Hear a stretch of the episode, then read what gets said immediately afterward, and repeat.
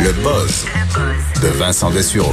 Et nous retrouvons le buzz de Vincent Dessureau. Salut Caroline. Bonjour, ça va bien? Oui. Est-ce Oui. que tu as profité de ta journée de congé? Ben oui. Faites 14 brassées de lavage, ça t'intéresse-tu? C'est ça, on récupère un peu hein, sur les, les petits retards. C'est Des normal. petits retards en écoutant une chanson ou deux, puis...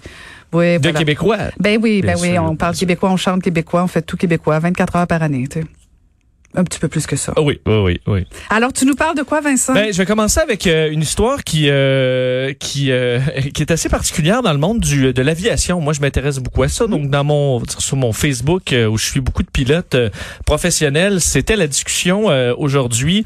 Euh, la Pakistan International Airlines, donc la ligne aérienne officielle du Pakistan, a tout un problème sur les bras. En fait, le, le- le Pakistan en général dans son aviation, puisque dans les dernières heures, euh, l'Assemblée nationale pakistanaise a sorti les résultats d'une enquête interne pour se rendre compte que 30 des pilotes civils, des pilotes dans des avions commerciaux de la compagnie officielle, comme l'équivalent d'Air Canada, mais au Pakistan, 30 n'ont pas leur brevet de pilote rassurant? et n'avaient pas passé eux-mêmes l'examen. En fait, ils ont payé des gens pour faire leur examen, des gens qui, on ne sait pas s'ils ont de l'expérience de vol, se retrouvent euh, probablement euh, commandant, euh, premier officier, là, copilote, ou mais euh, on a un sacré problème là, parce que c'est pas des petits avions, des Cessna, on parle là, de Boeing 737, Ben des Airbus qui sont pilotés par ces pilotes-là. Euh, donc 200, en fait plus de 200 pilotes ont été mis de côté, là, 262 pilotes euh, qui n'avaient pas euh, fait leurs examens. Donc, on ne sait pas vraiment d'où ils viennent, comment ils se sont rendus dans le cockpit. Euh, le problème, c'est que ces avions-là ne se ne circulent pas seulement au Pakistan. Là. Donc, c'est pour ça que ça faisait jaser dans les pilotes internationaux du Québec qui en côtoient des pilotes du Pakistan dans d'autres pays, évidemment, sur des a- sur des aéroports.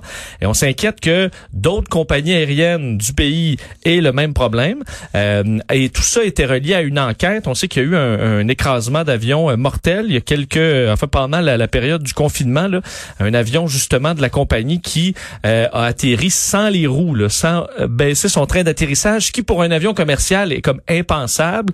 Donc ils ont euh, à, à côté le sol, donc frapper le sol, redécoller, mais là les moteurs étaient brisés, ils se sont écrasés euh, en, en ville, euh, tuant 97 personnes à Karachi, c'était le 22 mai dernier, et on entend dans les boîtes noires euh, les euh, contrôleurs aériens qui leur répètent et leur répètent qu'ils sont trop hauts, qu'ils doivent pas atterrir. Ils et eux parlent de la pandémie, ils parlent de la COVID, euh, alors qu'ils sont en pleine euh, opération d'atterrissage en toute fin, là où on est supposé être ce qu'on appelle le cockpit stérile, c'est-à-dire on parle de rien d'autre que ce qui nous occupe. Alors euh, et réussir, t'imagines, moi juste j'avais un petit avion là et j'ai un train d'atterrissage rétractable et moi juste les alarmes, si je ne baisse pas mon train d'atterrissage, c'est assourdissant. là. Je peux pas imaginer dans un euh, un avion de ligne. Là. Alors t'imagines toutes les alarmes sonnent, les contrôleurs aériens te parlent, mais toi tu discutes de la COVID et finalement tu atterris sans les roues.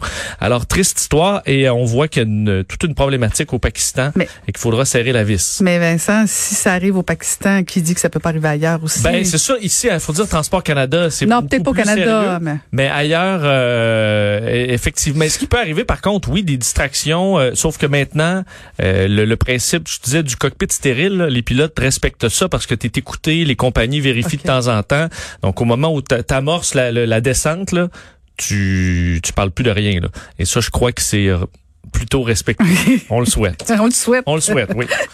Et sinon, euh, tu vas nous parler des couples? Oui, parler un peu de couple Oui. parce que pendant le, le confinement, puis je te dis, là, on, on découvre plein de choses euh, euh, de, de la vie euh, pendant le confinement, là, maintenant que les études sortent, et on se rend compte que beaucoup de couples, et moi j'en ai dans mon entourage, qu'on peut appeler les turbo-couples du confinement, c'est-à-dire des couples qui étaient très euh, nouveaux, même des plutôt des fréquentations avant la pandémie, mais qui se sont trouvés à habiter ensemble en raison du, euh, du confinement. Ils n'ont pas pris de chance. Euh, ils ont pas pris de chance, ils se sont retrouvés. Moi, j'ai un ami qui s'est retrouvé chez ses beaux-parents avec sa nouvelle blonde, ce qui peut être, on s'entend, euh, ça peut casser le vite, là, avec les beaux-parents en plus.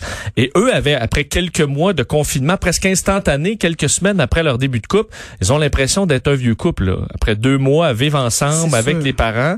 Et c'est un peu ce que ce qu'on découvre dans des chiffres de eHarmony, un site de rencontre qui a dévoilé euh, les résultats d'une petite recherche qu'ils ont fait avec un, un organisme qui travaille justement sur le support des relations, des, des supports relationnels pour des nouveaux couples. Et on se rend compte que 60% des nouveaux couples après le confinement se sentent plus près les bon un de l'autre. Donc ça a eu quand même un effet positif pour une majorité de couples. Et 36% ont fait, on dit là, des milestones, des moments très importants, par exemple aménager ensemble. C'est peut-être le, le principal, mais l'ont fait beaucoup plus rapidement à cause du confinement. Entre autres, en Angleterre, où on avait le principe de bulle, où tu pouvais, si toi tu habites tout seul, tu habites toute seule, et euh, une autre personne habite tout, seul, tu te faire une bulle et habiter ensemble. Euh, de sorte que plusieurs, et on raconte dans les articles des, des histoires, des gens qui disaient, ben moi j'étais par exemple en rupture, euh, ça allait pas, confiné seul dans mon appart. J'ai ouvert un, un, site de rencontre, rencontre quelqu'un, et après euh, deux petites fréquentations dans un parc, on dit ben veux-tu venir dans ma bulle?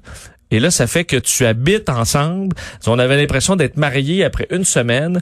Et là, évidemment, c'est ça passe ou ça casse. Mais pour ceux que ça passe, ils ont l'impression, on dit en moyenne, ceux qui, euh, qui, se sont découverts un amour pendant la, la COVID-19, ont l'impression que deux mois équivaut à deux années. Là de, de relations. Et c'est probablement vrai parce que veux pas, tu passes à travers du stress, des tensions, des risques financiers. Je vais-tu perdre ma job? Veux-tu pas perdre ma job? Le support l'un l'autre. Alors, c'est toute une étape. Alors que d'autres racontaient que après trois dates, euh, la personne a perdu son emploi, était sur le bord de perdre son appart. Alors, tu ben, OK, viens habiter chez nous, mais là, OK, il se ramasse pas. Euh, et là, tu peux plus l'expulser parce que là, tu es dans la bulle. Et là, c'est tout un cauchemar qui s'enligne. Donc, euh, pour le meilleur et pour le pire, ben, une bonne partie des euh, des, des couples, ça a été pour le mieux. Alors, il y a un peu de positif et d'amour qui s'est euh, qui s'est passé pendant la COVID. J'ai très hâte de voir les livres qui vont s'écrire sur les couples, ben. qui, tout ce qu'ils ont vécu pendant le confinement. J'imagine, mais j'avoue, quand tu es comme, ah, deuxième date, ah, c'est le fun, on va habiter ensemble, viens dans ma bulle, puis après ça, au bout de trois jours, t'es tanné, mais t'es là pour deux mois. Non. Euh, non, c'est ça. Tout un cauchemar quand même. Là. Quelques secondes pour un truc pour mieux dormir? Oui, rapidement, et je reste dans les couples, c'est euh, une, nouvelle étude sur le sommeil, et on ah. se rend compte que de dormir avec l'être aimé, on dort mieux? si tu le fais, on dort mieux. Entre autres, le, la partie là où on fait des rêves, où le cerveau fait le ménage, euh, solidifie ses souvenirs, ses acquis. Lorsqu'on est en couple, même si on gigote plus, parce qu'évidemment ça bouge. Le corps, ça, il gigote, mais le cerveau est plein focus. Alors, semble que dormir avec son partenaire de vie, ça a eu un effet très positif, de sorte que pour la mémoire, pour euh, la gestion des émotions, euh, c'est très positif de dormir avec l'être aimé. Évidemment, s'il ronfle puis fait tout le temps, ben vous êtes quand même mieux peut-être de faire chambre à part. Mm. Mais en général, c'est positif. Bon, ben excellent. Alors, je vais continuer de dormir avec le, la personne, euh, oui, hein, partenaire. oui, oui on dort ensemble. On même, ensemble. même à la chaleur? Même à la chaleur. Puis cette nuit, on a bien dormi. On a bien dormi. Il faisait froid. C'était bien. La madame était contente. Il y en a qui sont des fournaises, là. Oui. C'est comme elle décolle, Non, moi, c'est col moi c'est. Ah, c'est bien. Tu vois, c'est pour ça que tu es si rafraîchi. Ah, oui, oui, oui. Merci, Salut. Vincent. On peut te suivre à 13h. on peut t'écouter à 13h. Et euh, donc, je remercie la formidable équipe euh, Marie-Pierre Caillé, Achille Moinet. Et on peut, euh, on peut inviter les auditeurs à, rester avec nous pour le bulletin de nouvelles avec euh, Julie Marcoux à midi. Merci beaucoup et je vous dis à demain.